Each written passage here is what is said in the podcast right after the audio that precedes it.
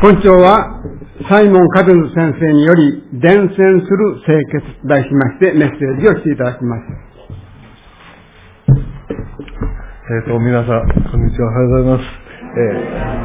えー、えー、ウェックジャパンの宣教師、サイモン・カズンと申します。えー、今、えー、妻、えー、娘、息子と一緒に、えー、4年前から、えー、京都の伏見区で、えー、教会を開拓してきました。えー、その4年間の間でいろんな、あの、活動を、まあ、実験してみてたんですが、あの、その中に成功したことがあって、失敗したこともありましたが、まあ今は、あの、一つの教会を、えー、まあ家族向きの教会を、えー、僕はしてます。まあそれ、親子チャーチという、あの、教会で、えー、家族みんな集まって、あの、遊びながら、歌いながら、えー、工作をしながら、えー、聖書の話をします。まあ、えー、しかし、あの、その、主の活動というのはまだ、あの、開拓連動ですね。えー、まだ、クリスチャン人口が、まあ、1%になってない、あの、日本では開拓連動は、まあ、何よりもの、あの、優先だと思います。私たちは、あの、家族として、えー、出かけて地域と、あのー、関わって、まあ、その関わりをとって、えー、伝道します。まあ、今、あの、住んでいる向島というところが、えー、このミョタのように、あの、団地が多くて、えー、市営住宅、不営住宅が多い。えー、私たちが、あの、その中に住んでます。あの、一つの古団住宅の高い塔の中に住んでます。そしてそこに引っ越してすぐ、あの、自治会に入りました。えー、子供もいるから、えー、その自治会の、えー、子供会も入りましたんですね。しかし、うちの男子ではそんなにあの子供がいないので、いきなり子供会の会長になってしまいましたんですね。えー、その時、あの、自治会の方から、えっ、ー、と、七夕祭りなんかしてくださいと言われて、僕は、あの、私、あの、外国人なので、七夕のことはよくわからないんですが、えっ、ー、と、クリスマスはどうしようか？と聞いたあ、じゃあ、あの、クリスマスしてくださいと言われました。だから、えっ、ー、と、団地の中で、えー、クリスマスを祝いました。もちろん、宣教師ですので、えー、クリスマスの意味とか、イエス様が、え誕生して何のために来たということを、え説明して、まあ、あの、ある意味で教会でするクリスマス会とあんまり変わらないように、えー、自治会の中でしましたんですね。そして、あの、その次の、えー、都市では、えー、自治会の会議があって、えー、まだ、あの、クリスマスお願いして、そして、あの、その、会議の、あの、議事録の中で、えー、会長さんが書いて、えー、クリスマスはイエス様の誕生日です。イエス様を祝いましょう。と、あの、書きました。ちょうどその時、えー、私たちが、えっ、ー、と、家でハウスチャーチをやってたんですね。家で家庭集会みたいな、あの、集会をしてて。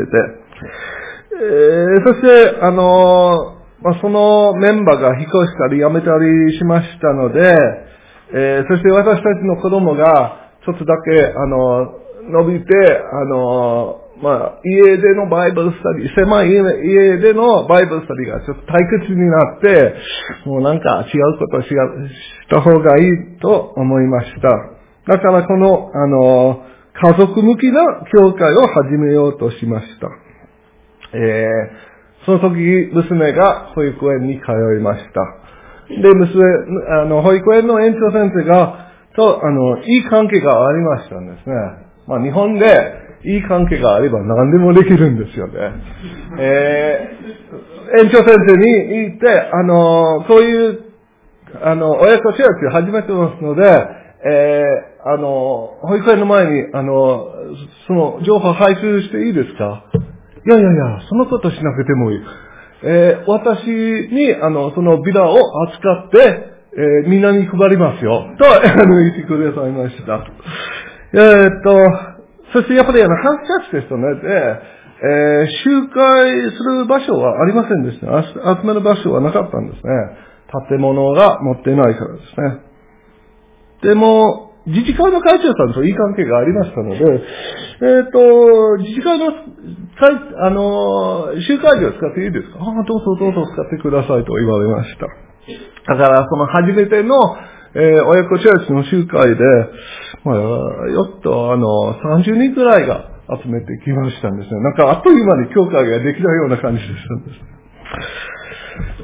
そして、今年の初めに、あの、なんか男性のために何かしようと思ってたんですね。あの、うちの男性、男子では、えー、結構、あの、暇のおじいさんが結構いますね。なんか、ああいう人たちと、と、あの、聖書をしてたらいいなと思って、まあ、以前はその、自治会会長さんとよくあの、宗教の話をしてましたので、えー、の、彼を誘って、あ、ぜひ参加しますと言いました。じゃあ、あの、取材をぜひ使ってくださいと言われました。そして、あの、近くの大学が、えー、街づくり活動をやって、そのために、あの、団地の中にコミュニティセンターを開かれました。私がその、毎月の、あの、運営会を参加して、その関わりを通して、えー、区役所に呼ばれて、えー、伏見で住んでいる外国人としての感想を話してくださいと言われました。えー、その、あの、えー、そうして、あの、その、聞きに聞いた人が、不思議に同じ男子の人なんでした。同じ男子だけでもなくて、同じ党で住んでたんですね。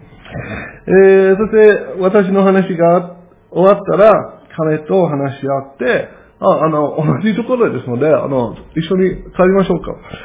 で、車に乗せて、あ彼が私に言って、あの、そもそも、えっと、宣教師ですね。あまあ、一応そうですね、と言って、あ、あの、聖書を教えますか？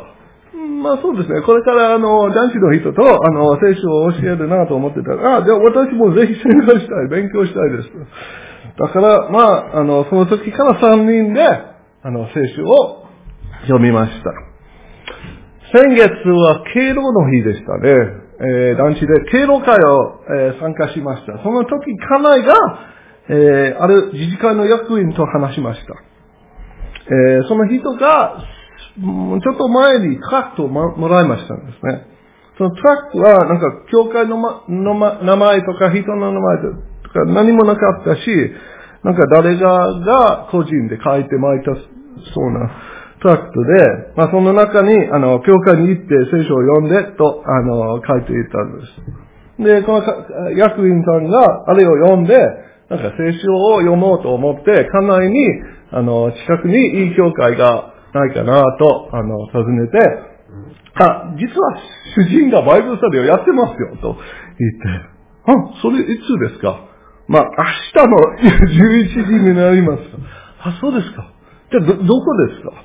えー、集会場ですね。え、集会場って言ったら、今の集会場です。そうです。あ、ぜひ、あの、参加します。そして、その人が一回参加して、そして、次回はもう一人の役員を連れて参加しました。えー、あっという間に男性5人で、えー、バイブルスタディを開きました。だから私にとって、私たちにとって、地域との関わりが伝道の鍵だなと、あの、思ってます。しかし、まあ悪いけど、多くの教会では地域との関わりが、まあちょっと薄いかなと思いますね。あの、教会に来なさい来なさいと、あの、言ってますが、えー、帰って一歩踏み出して出かけて、えー、手を下して、周りの社会と関わっている教会はそんなに、あの、たくさんないと思います。えー、それはありえないではないかなと思います。私たちが礼拝する神様は、遠く離れて、ここに来なさい来なさいと、あの、叫んでいる神様ではないんです。イエス様の姿で肉を取って地上に降りて人と関わった神様ですね。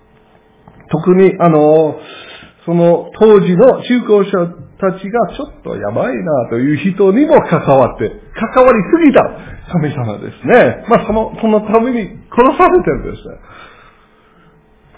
数年前に私が、あの、教会と地域の関わりのセミナーに参加しました。そこでは一人のクリスチャンが、えー、子供の頃の思い出を語りました。ま、はっきり覚えたことでした。えー、夏、えー、教会の青年会がラビオ体操をしました。彼はそれに参加しました。もちろん、教会でやりました。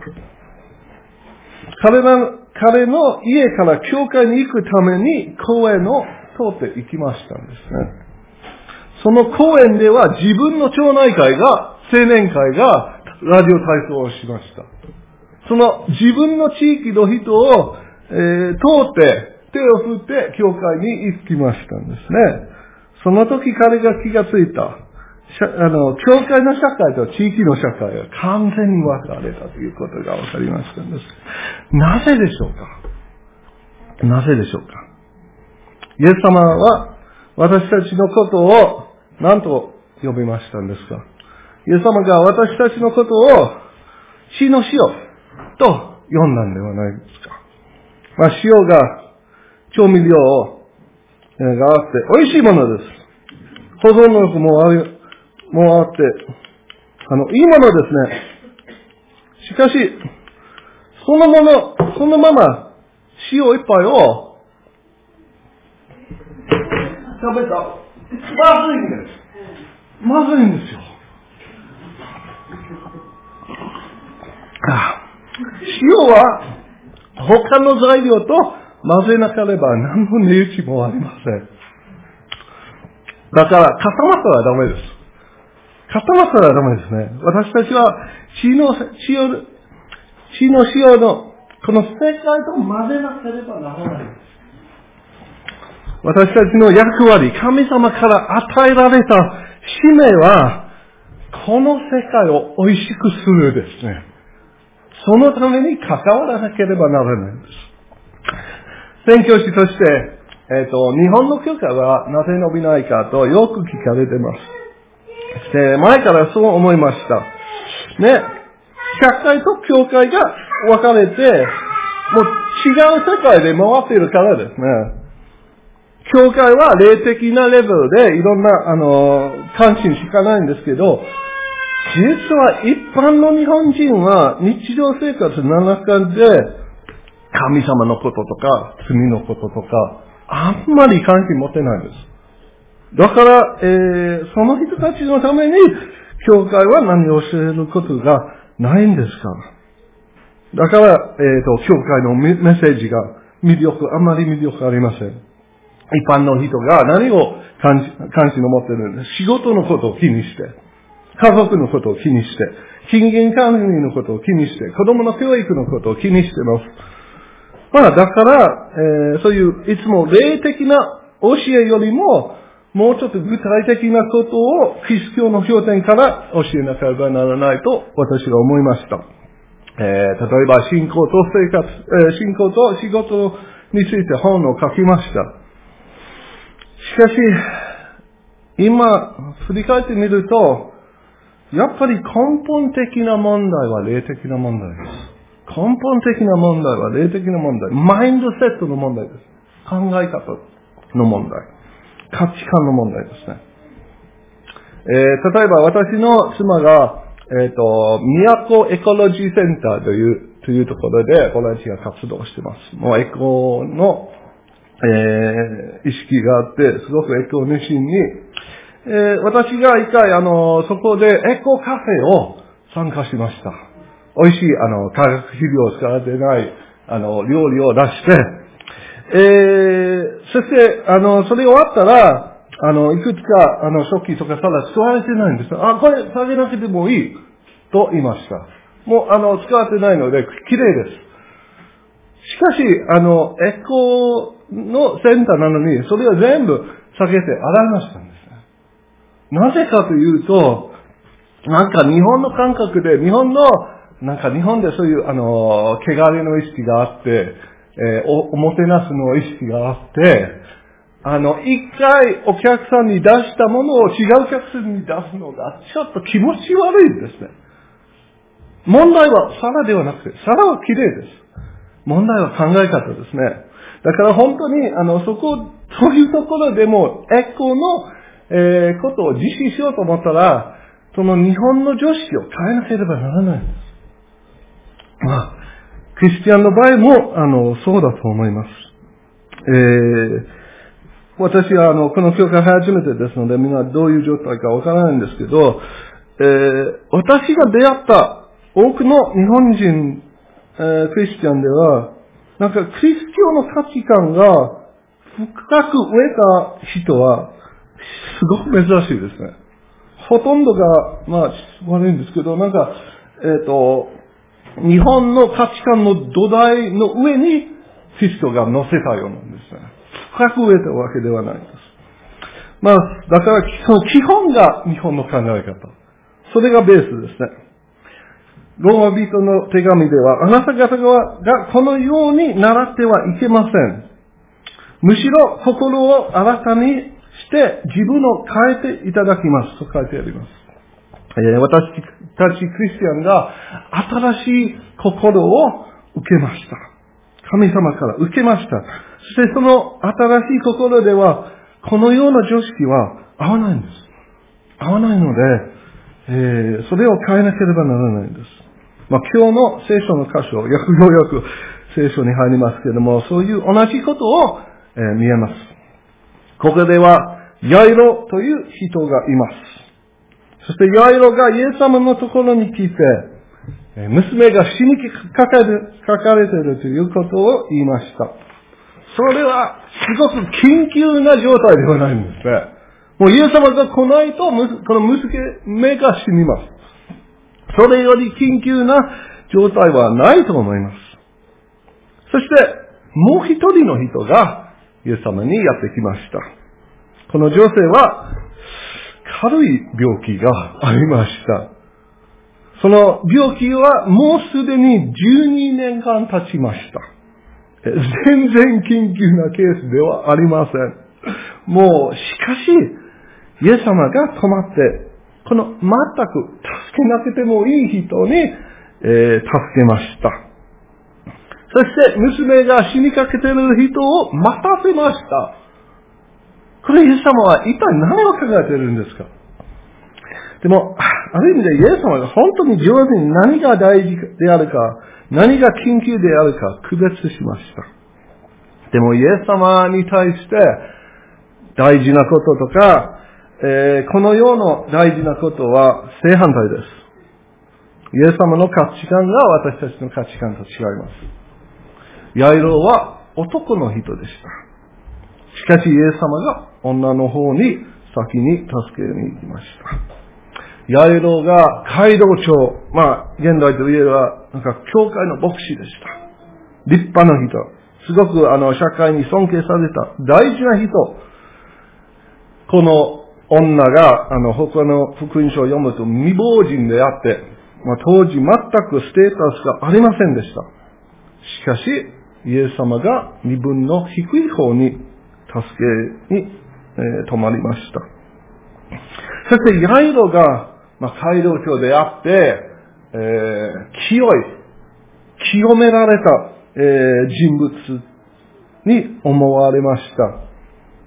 変えて、この女の人が出血によって、あの、ユダヤの立法では、あの、汚れたと思われました。しかし、イエス様が立法にけ、け、汚れた方を助けに止まりました。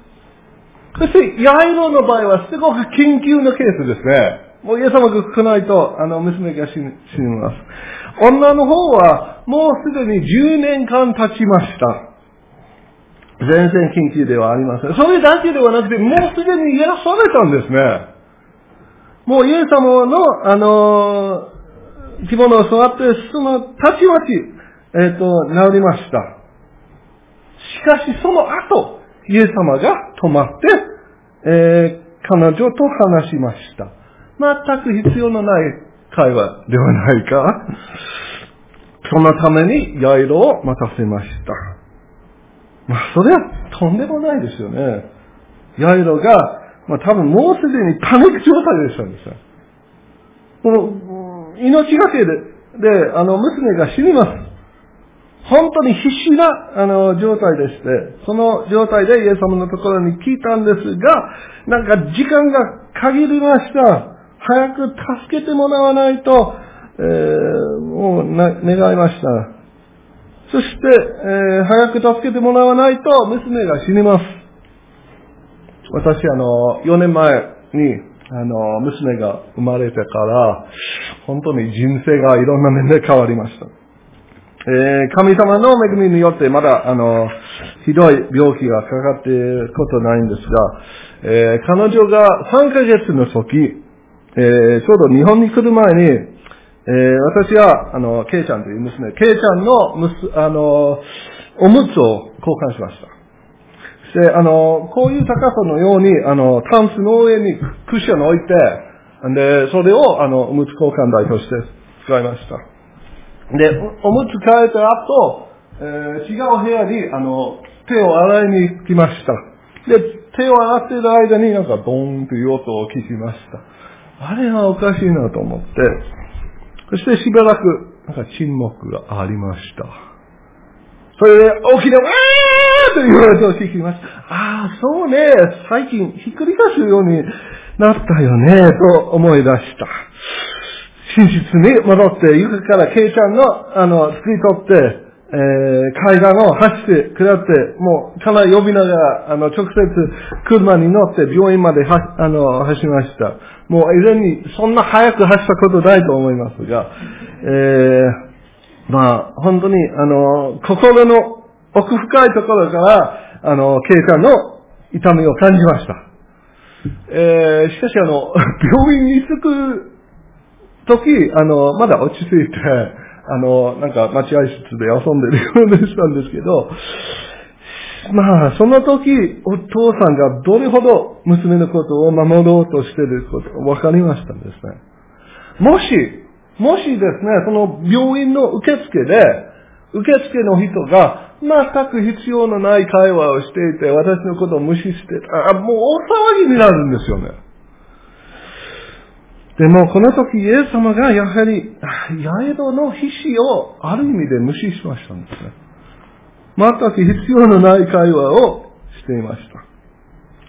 全く必要のないというのは、もうすでにいらされたんですね。イエス様に信仰を持って、上着を座って、その時癒されたので、イエス様が話すで、話さなくても、彼女は置いといて、ヤエロの方にあの行った方がいいんじゃないか。しかし、あの、イエス様にとって何が大事であるでしょうか？強い、偉い、長老であるヤイロの、あの、娘が死にかけているより、この全くステータスのない、汚れた、やもめ、女の方に話すことが大事でした。もうすでに癒されたのに、もう一つ、イエス様にとって大事なことが残りました。この女は、もう12年間、長い間、出血のおかげで、えー、立法のように、立法により、汚れた人でした。汚れた人。そういう汚れた人が、ユダヤの街道に入ることができませんでした。つまり、彼女が12年間、礼拝を守ることができませんでした。そして街道を入れないようにと彼女に言われた人は誰でしょうか？多分、その街道長のヤイロではないですか。まあ多分優しく言ったと思います。あ、ごめんなさいね。私ならいいけどね。や立法により、えー、仕方がないんですが、あなたのような人がこの街道に入ることができません。すみません。離れてください。まあ彼は立法によって正し方がイエス様にとってその時が一番緊急なことは彼女の神様との関係を回復する。そして信仰の共同体との関係を回復することでした。イエス様は神様のアクセスを邪魔なるものを一気取り、あの、除きました。誰でも、状態でも、イエス様を触れる人が救われます。回復されます。死にかけてる人は、もう、後で癒した方がいいですね。もうイエス様にとってそれは緊急ではない。もう死んでも、やあの、ラザロのように、後でも、えっと、生き返ってもいいんです。しかし、汚れを清めるときは今、神様との関係を回復するときは今です。もうヤイロにとってはそれがもう大変な一日でしたね。ヤイロの立場から考えてみる。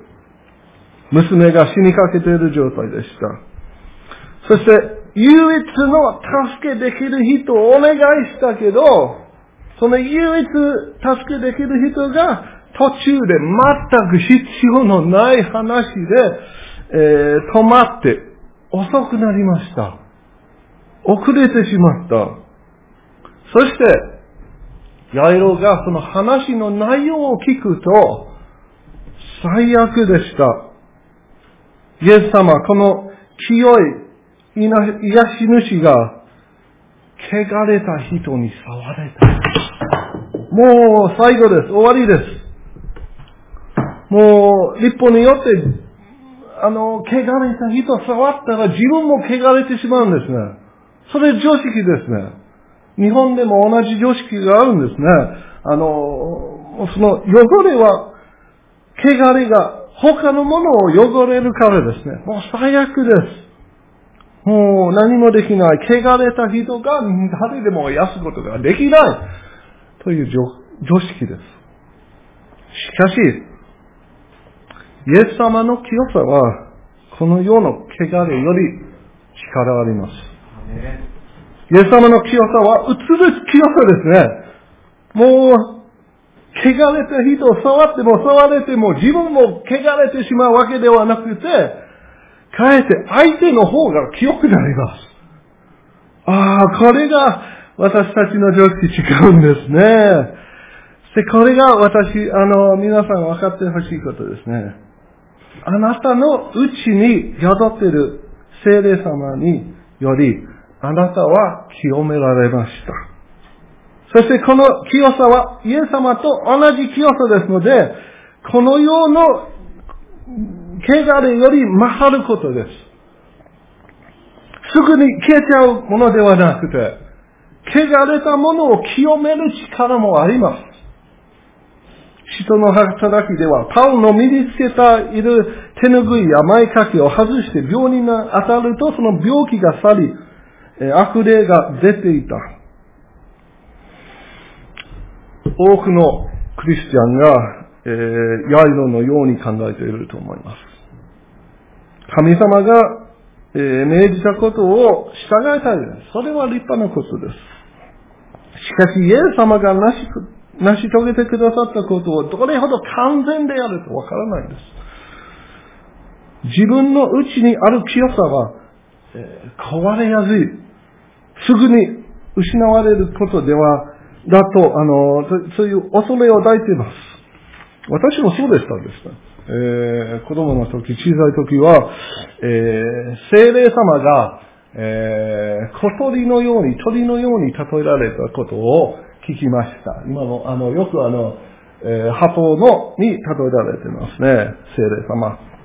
そして、えー、鳥のように、えー、びっくりすると、びっくりさせると飛んじゃう。と教えられた。えー、聖書では、あの、神の精霊をなが、えー、悲しませてはいけませんと書いてあります。だから、ね、ちょっと暗いところとか、やばいところとか、行ったら、なんか、やばい人関わったら、なんか清さが失ってしまうという恐れがありましたんです。いや、神様が与える清さはそんなに壊れやすいものではありません。神様が与える清さはものすごく力強い。えー、しっかりした清さですね。他の人、汚れた人を祝福できる清さです。もうクリスチャンがどこ行っても、えー、まあ聖書では救われる人々の中でも、滅びる人の中でも、えー、神の前にかぐわしいクリストの香りなのです。もうやばいところ行っても、そのところまでイエス様の香りが広げます。えー、イエス様の香りを運んで、えー、広げますね。皆さん大胆にキリストの香りを広げてください。イエス様が、えー、汚れた人を治して、それからヤイロを、の娘を癒しました。イエス様の清さは十分、まあ十二分のことです。今もそうです。私が、あの、進学校、まあ、あの、宣教学校の時、一人、あの、すごく有名な先生に教えられました。えー、バーネット先生という人でした。えー、その人、その先生が、あの、仏教への伝道についていくつか本を書きました。そして、彼の伝道方法は何かというと、えー、研究者として、お寺とか、あの、僧院など行ったり、その仏教の人と、あの、彼の経験を聞いて、で、その話の中で自分の、あの、クリスチャンの経験を話すこともできました。しかし、あの、彼がそういうお寺とかそういうところを泊まりに行く前に、教会の友達がやってきて、囲まれて、あ、バネット先生、ね、霊的に守られるように祈りますね。あ霊的に暗いところに行きますので、あの、攻撃されないように祈ってますね、と言いました。しかし、バネット先生はこう言いました。私のために祈ってくれてありがとう。でも、私より、これから話すに行く人のために祈ってください。そこで暗い霊があるかもしれないんですけれども、私の中に精霊様がいます。そちらの霊が私に影響できないんですが、私の中にあるえ神様の精霊がそちらの人へ影響できます。そのために祈ってください。まあ、まさにその通りですね。えー、教会では、えー、そのために、あの、その通りですね、聖書では、えー、あなた方のうちにおられる方は、えー、世にいる、えー、ものより力強いです。えー、第一ヨハネ、えー、4章の4節ですね。あなた方のうちにおられる方は、世にいるもの、え、より強いからですね。皆さんそれを覚えてほしいと思います。えー、最近、えー、クリスチャン新聞の、えー、調査によると、えー、日本の教会が高額、あの、責められたという、あの、意見に賛成する教会は60%以上だということが分かりました。60%が、あの、教会が責められてるという感じがありましたんですね。皆さんもし、あの、教会が責められてると思うなら、もう絶対に出ていくわけではないんですね。もう安全なところで、あの、自分を守り、守るしかありません。それは、なぜかというと、自分が出ていたら、なんか攻撃されると思ってしまうんですね。そうすれば地域と全く関わりが、あの、ないと思います。かえって私たちが地域に影響されていることを、えー、恐れるより、そちらの人が恐れるはずですね。私たちがその人たちを影響できるんですね。自分の内にある神様が、えー、霊的に影響を与えます。だから、えー、皆さん、大胆に行って、神様の精霊を運びながら、えー、周りの社会、周りの人を大胆に影響を与えてください。お祈りし